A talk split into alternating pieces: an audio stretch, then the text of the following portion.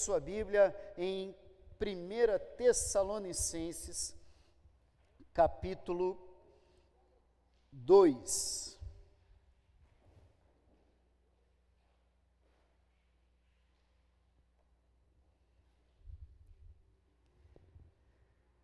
Glória a Deus. Louvado seja o nome de Jesus.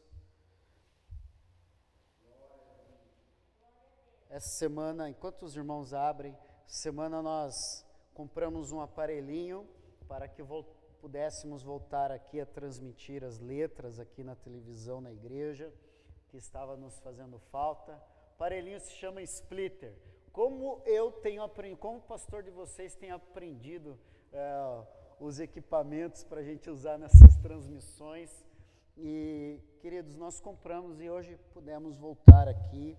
Louvamos a Deus pela fidelidade dos irmãos. Louvamos a Deus. Louvamos a Deus porque é, Ele tem nos abençoado nesse lugar. Amém? Só deixa eu ver se minha bateria não está acabando. Não, está tranquilo. É, vamos ler então, a partir do versículo 1. Eu vou ler os primeiros três versículos que diz assim: Irmãos, vocês sabem muito bem que a nossa chegada no meio de vocês não foi em vão.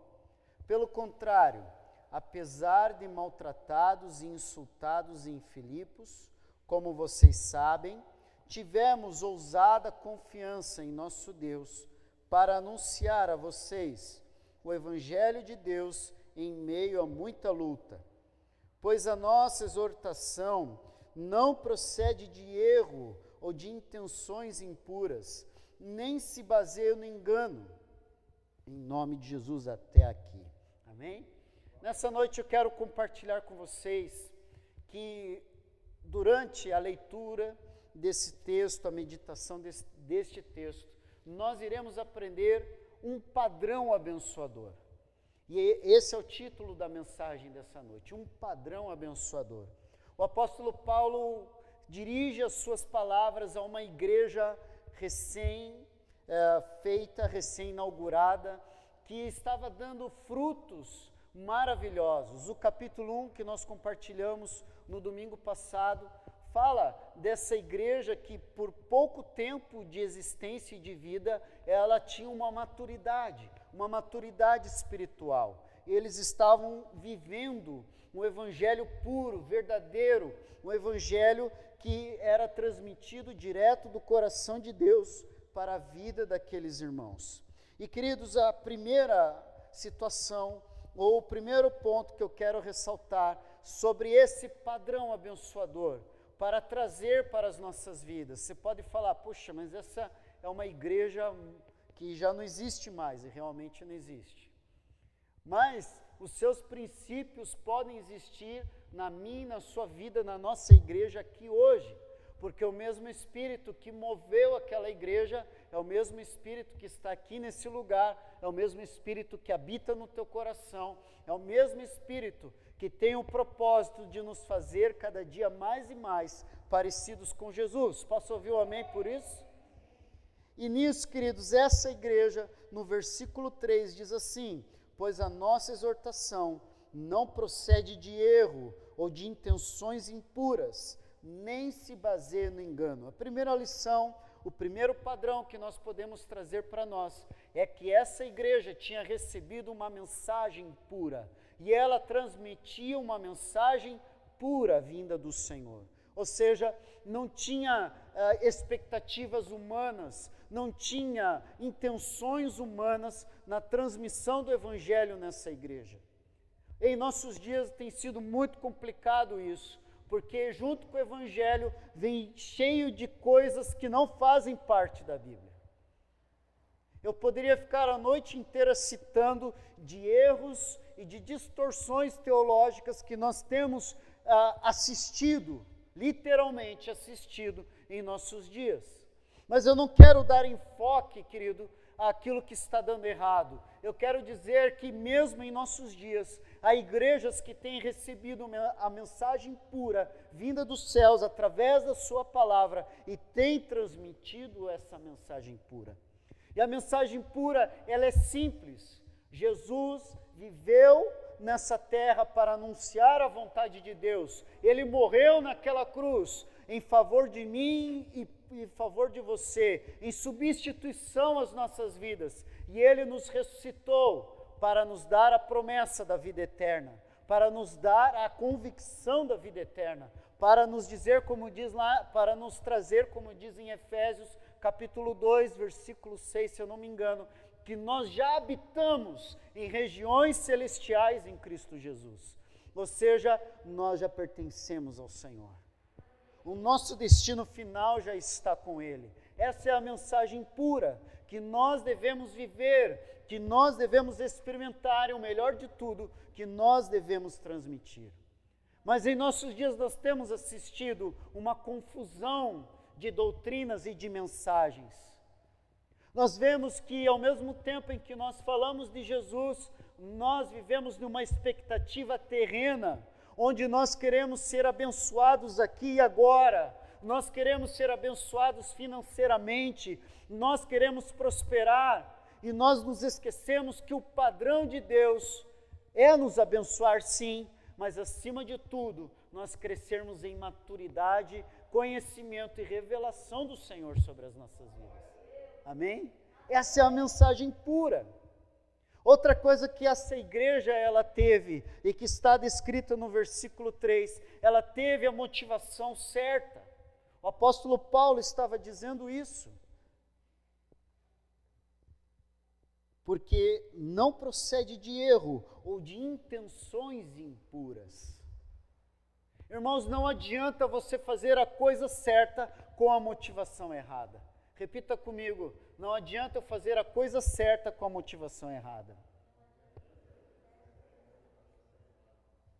Eu posso, vamos dar um exemplo, eu posso querer abençoar o meu filho, eu posso querer fazer com que ele se torne um homem de caráter e de valor, que ele seja um homem firme nessa próxima geração. A minha motivação, a, a minha intenção, ela pode estar certa, mas talvez tudo que eu queira que o meu filho seja é que ele experimente as coisas que eu não consegui até aqui.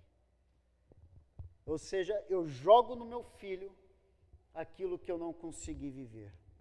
As esperanças, a, a expectativa, eu jogo em cima dele aquilo que eu nunca fui.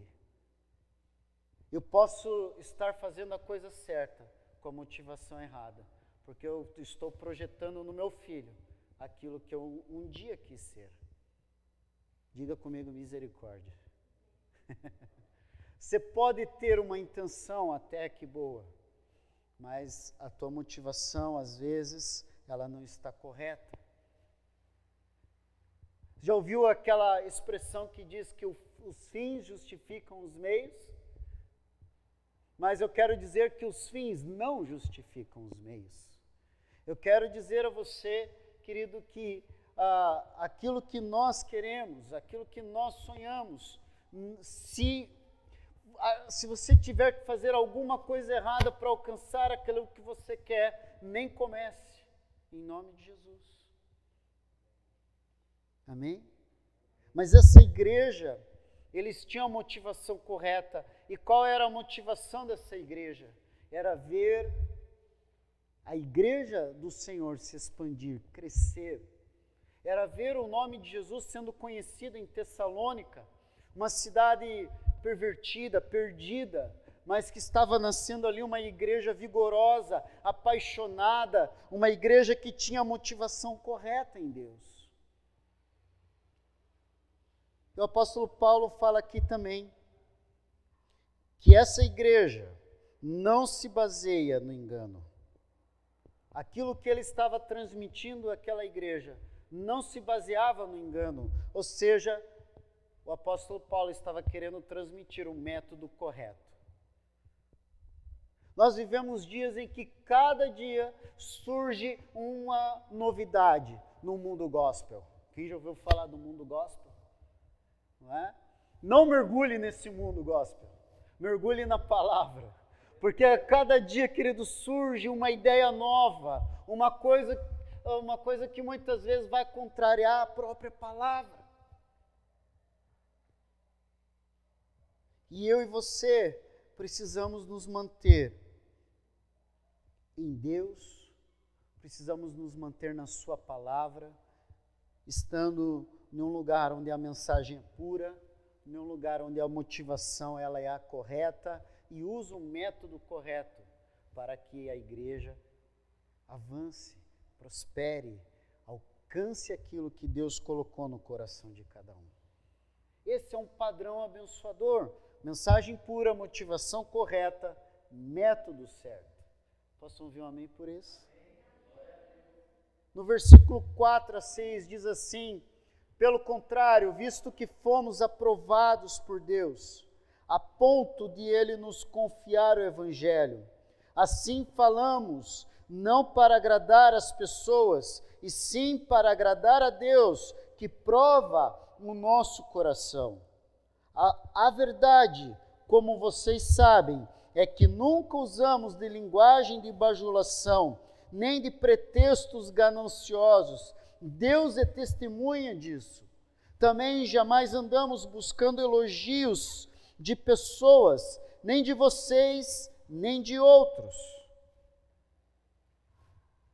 Querido, um padrão abençoador em nossas vidas, no meio da nossa igreja, ele deve ser onde Deus é o foco e não as pessoas.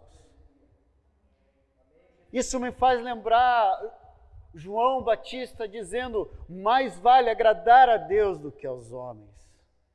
Mas nós vivemos dias onde ah, aquilo que as pessoas querem é aquilo que importa em muitos lugares. E vai cedendo ali, vai cedendo aqui, vai trocando princípios, vai negociando valores para que as pessoas elas se sintam bem. Querido, deixa eu te falar uma coisa sobre a igreja do Senhor Jesus. Ele não te atrai aqui para você te, se sentir bem. O Senhor Jesus te atrai aqui para te tornar uma pessoa melhor. No futuro nos sentiremos melhores. Mas muitas vezes, ao chegarmos aqui, ao sentarmos nessas cadeiras, em nome de Jesus, daqui a um, um tempo muito em breve, os bancos voltarão aqui. e queridos, quando o Senhor faz isso, quando Ele, uh, Ele nos atrai, quando Ele nos convida, quando nós nos sentamos nesse lugar, e muitas vezes ouvimos coisas que são pesadas aos nossos corações, não é que Deus está com raiva de você, mas que nós precisamos assumir que coisas dentro de nós precisam ser resolvidas, sentimentos precisam ser tratados, o nosso passado precisa ser visitado, para que possamos viver de acordo com o padrão de Deus sobre as nossas vidas. Ao contrário disso, é uma igreja infantilizada, é uma igreja onde ah, aquele lugar, aquelas pessoas se reúnem não para engrandecer o nome do Senhor, mas para se sentirem afagadas. Irmãos, em nome de Jesus, que eu e você venhamos receber um, em nossos corações o desejo de termos um padrão abençoador. Essa igreja, ela foi abençoadora, não só naquela cidade, mas ela se tornou referência em outros lugares, como nós vimos bem no, no domingo passado. Essa igreja, ela a sua influência foi além da cidade, ela alcançou a Macedônia, ela alcançou a Caia, regiões distantes. Porque aquela igreja desejou ser um, uma igreja que vivesse num padrão abençoador. Mas também, queridos, dando continuidade. Essa é uma igreja que também ela tinha no seu DNA a vontade, o desejo de ser carinhosa e afetiva. Versículos 7 e 8 diz assim: Embora, como apóstolos de Cristo, pudéssemos ter feito exigências, preferimos ser carinhosos quando estivermos aí com vocês. Assim como uma mãe que acaricia os próprios filhos, assim, com muito afeto, estávamos prontos a lhes oferecer não somente o Evangelho de Deus, mas até mesmo a própria vida, porque vocês se tornaram muito amados por nós. Possam ver um amém por esses versículos? Querida, essa igreja, o apóstolo Paulo estava falando dos, dos seus sentimentos, mas também, querido, da, do padrão que ele desejava estabelecer naquele lugar. Como pastor daquela igreja, como fundador daquele lugar, ele queria que naquela, naquela igreja o seu DNA, no seu DNA, mantivesse o carinho e o afeto. E queridos, é importante que eu e você tenhamos o desejo de sermos carinhosos uns com os outros. Amém? De sermos afetuosos uns com os outros. Para um latino-americano que somos nós, é fácil nós sermos afetuosos, carinhosos, isso emana de nós. Irmãos, eu tive o privilégio de ir na Coreia. Eles são pessoas hospitaleiras, são simpáticas, mas eles não são carinhosos e afetuosos. Lá tinha horário para tudo, e um desses dias tinha um pastor, colega meu, que estava nessa viagem, ele não estava bem, estava passando muito mal. E queridos, lá horário é horário. E o pastor não levantava, e nós tentávamos explicar, não tinha tradutor, aquele irmão não falava inglês, era coreano, Irmão, você já ouviu, já ouviu alguma, alguma frase em coreano? Não dá para entender nada. E nós tentando explicar que aquele pastor, nosso irmão, estava doente e ele falando: levanta. Na língua lá, né? Na língua deles. E nós tentando explicar. E nós começamos a ficar indignados porque nós queríamos que eles fossem compreensivos, que eles fossem carinhosos, afetuosos, até que chegou um irmão que falava coreano e que falava português. Aquele irmão apareceu do nada, foi uma... nos salvou porque estava todo mundo já ficando nervoso e foi explicado para ele que aquele pastor não estava bem e nós pensávamos que, beleza, agora está tudo resolvido. Mas aquele irmão, aquele irmão coreano, chegou, orou. E aí ele terminou e perguntou: O senhor já melhorou? E o pastor falou: Não. Ele orou de novo. E foi assim umas cinco vezes. Aquele irmão queria que o pastor levantasse, que ele fosse para o culto de qualquer maneira. Eu fiquei impressionado com a persistência daquele irmão, mas também fiquei indignado por causa da falta de sensibilidade, de afeto e de carinho para, para com aquele nosso irmão que estava passando muito mal. Cremos no poder da oração, lógico. Queríamos que ele levantasse ali, lógico, nós oramos juntos. Mas eu creio que muitas vezes Deus não, não move o céu e a terra, que Deus não abre o mar vermelho para que eu e você possamos manifestar o carinho e o afeto que está no DNA de todo aquele que tem o Espírito Santo dentro de si. Irmãos, em nome de Jesus, eu quero declarar sobre a tua vida empatia nesses dias.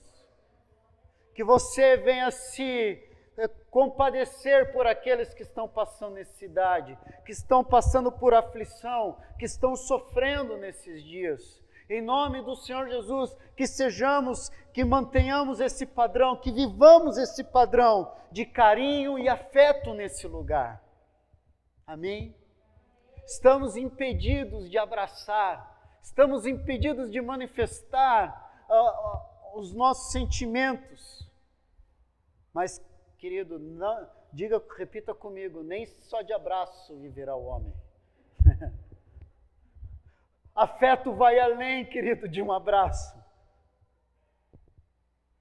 E eu sou alguém que gosta de abraçar. Está sendo difícil para mim. Mas eu estou aprendendo que não, não é a única expressão de afeto e de carinho que eu posso manifestar na vida de um irmão, na vida de alguém necessitado. Quem está me entendendo, diga amém. Receba esse padrão abençoador. Imagine alguém à tua volta que receba o teu carinho, o teu afeto, como essa pessoa se sentirá. E o apóstolo Paulo ele continua transmitindo esse padrão que ele deseja sobre aquela igreja. No versículo 9 diz assim: Pois vocês com certeza se lembram, irmãos, do nosso esforço e fadiga e de como, trabalhando de noite e de dia, para não vivermos à custa de nenhum de vocês, proclamamos a vocês o Evangelho de Deus. Um padrão que precisamos experimentar na nossa vida é o padrão do esforço. Irmãos, quando nós vamos para o livro de Atos e pegamos o contexto da fundação da igreja de Tessalônica, o apóstolo Paulo, Silas e Timóteo tinham acabado de serem maltratados em Filipos. Maltratados mesmo. Irmãos, muitos de nós talvez falaremos assim: Paulo, vai tirar uma, umas, umas férias lá na ilha de Chipre. Dá um tempo, cara. Você sofreu demais. Vai espairecer a cabeça. Vai pescar. Não fale muito em pescar, que eu estou morrendo de saudade de pescar. Mas o apóstolo Paulo sai de Filipos, sai de uma encrenca, de uma bagunça, de uma muvuca. Ele se recupera e chega em Tessalônica. E ele chega e ele estabelece a igreja naquele lugar. Uma igreja no início. E ele diz para aquela igreja: Olha, vocês não precisam se preocupar em me manter aqui, eu vou me virar. Além do seu esforço ministerial, ele foi trabalhar naquilo que ele sabia fazer, ele foi fazer tendas porque ele não queria ser pesado, ele se esforçou. Querido, em nome de Jesus, eu quero declarar isso sobre a nossa igreja, sobre a minha vida, sobre o nosso ministério aqui. Sejamos esforçados em Deus. Às vezes levamos um tombo, mas que venhamos ser aqueles que se levantam e se colocam em pé mais uma vez dispostos e possam dizer: Senhor, eis-me aqui, estou pronto para mais uma aventura. Estou pronto para mais uma novidade em minha vida. Mesmo que sejam dias difíceis, mesmo que sejam dias complicados, eu estou aqui.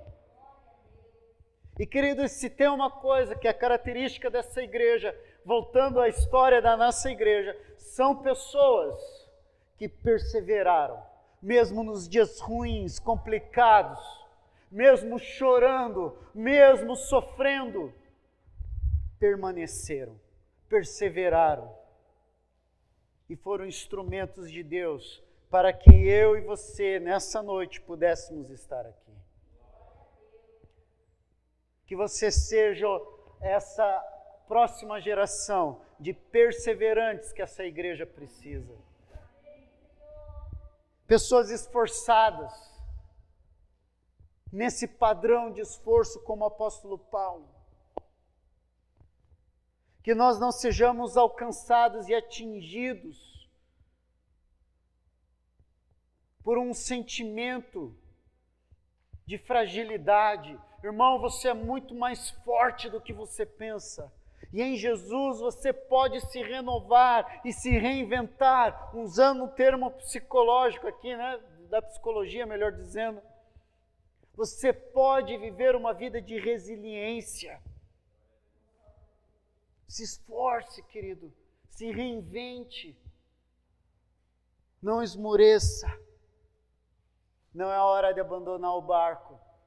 Não é hora de você largar os remos. Mas é hora de você se esforçar. Vire para o irmão que está longe de você aí e diga assim: é hora de você se esforçar. Irmão, você que está me assistindo, é hora de você se esforçar, em nome de Jesus. Um outro padrão que o apóstolo Paulo compartilha está no versículo 10. Vocês e Deus são testemunhas de como nos portamos de maneira piedosa, justa e irrepreensível em relação a vocês, os que creem. O apóstolo Paulo está falando dele, mas com o desejo, com a intenção de que aquilo que ele viveu fosse reproduzido na vida daqueles irmãos. Porque ele tinha convicção de que isso poderia ser feito, como ele disse no versículo 6 de, do primeiro capítulo. Ele disse assim: E vocês se tornaram nossos imitadores e do Senhor. O apóstolo Paulo estava dizendo, em outras palavras, se eu conseguir viver uma vida desse jeito, eu creio que vocês aí também podem. Amém, queridos? E o padrão é termos uma vida piedosa. O que é ser alguém piedoso? Ah, ser uma pessoa boa, caridosa, humana, benévola, benigna, bondosa, generosa. Amém, queridos? Quem é piedoso é quem sente um amor respeitoso e pratica atos inspirados por esse sentimento. Seja piedoso em nome de Jesus. Seja piedoso, meu querido. Seja praticante de boas obras. Ali fala, seja alguém justo, é alguém correto é alguém que anda de acordo com o coração de Deus, segundo o padrão da palavra de Deus, um padrão abençoador. E ali fala: seja alguém irrepreensível. Alguém irrepreensível é alguém que não tem rabo preso. Traduzindo bem descaradamente aqui. Não tem problemas não tem situações embaraçosas que não foram resolvidas. Querido, eu creio na transformação da história de qualquer um. Você pode ter tido uma história tenebrosa, você pode ter sido um mau caráter, você pode ter sido uma pessoa que deixou coisas não resolvidas na sua vida, mas eu creio que quando o Senhor Jesus entra em nós, quando Ele ministra o seu poder em nossas vidas, nós podemos nos tornar essas pessoas irrepreensíveis. As pessoas podem falar de você e você pode dizer assim: Ah, você está falando do meu passado, não do meu presente. Amém, queridos? Tem um ditado que diz assim: Quem não te conhece, que te compre. Não é verdade? Mas, querido, eu quero declarar que você se tornará uma pessoa irrepreensível. A tradução, a tradução, o significado no dicionário diz assim: que não merece censura, que não merece ser repreendido, que não há falhas. É alguém que anda em perfeição, não é alguém perfeito, mas é alguém que anda em perfeição busca, anseia por isso em sua vida. Esse é o padrão que nós devemos assimilar, para que venhamos experimentar, querido, uma revolução em nosso ser, em nosso coração. Posso ouvir um amém? O versículo 12 diz assim: exortando, consolando e admoestando vocês a viverem de uma maneira digna de Deus que os chama para o seu reino e para a sua glória. Um outro padrão que nós precisamos ter, isso já está falando nos nossos relacionamentos aqui dentro. E aqui fala que nós precisamos aprender a exortar uns aos outros. E o que significa exortar? É dar bronca? Não. Exortar é animar é dizer: vamos lá, Fábio, você consegue, esse momento difícil vai passar, o Senhor é contigo, eu estou junto com você, estamos juntos em oração. Daqui a pouquinho nós vamos apresentar aqui o Pedrinho. Nós vamos contar a história dele aqui, mas enquanto passava aqueles dias difíceis, nós dizíamos aos pais: Deus está com vocês, Deus está guardando, Deus está protegendo. Isso é exortar, é animar, é trazer fé, é trazer esperança, convicção de que o Senhor nos ama, de que o Senhor tem grandes coisas para as nossas vidas. Amém? Uma vez alguém disse assim para mim, pastor, eu não sei, eu não sei exortar, porque eu sou realista. Eu falo a verdade nua e crua. eu falei, eu também tenho essa tendência. Mas em Deus eu preciso ser um homem de fé, que eu, preciso declarar para o meu irmão que além daquilo que os meus olhos têm visto, do que além do que aquilo que o meu coração tem sentido, daquilo que eu tenho percebido, eu preciso declarar o agir, o mover de Deus. Isso é exortar. E eu quero te animar nessa noite, querido, a você não viver de acordo com aquilo que os teus olhos têm visto. Mas eu quero que você aprenda a viver de acordo com aquilo que o Senhor tem falado ao teu coração. Os teus olhos podem estar vendo dias difíceis, de derrota, de escassez, mas declare sobre a sua própria vida que você ainda vai provar o melhor de Deus na tua vida, na tua história, na tua casa, para a glória de Jesus.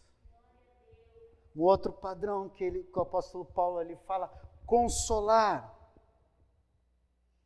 Esse é um trabalho que precisa existir, que nós precisamos desejar viver, que é de nos consolar, porque nem tudo vai acabar, vai acabar bem com todo mundo a toda hora.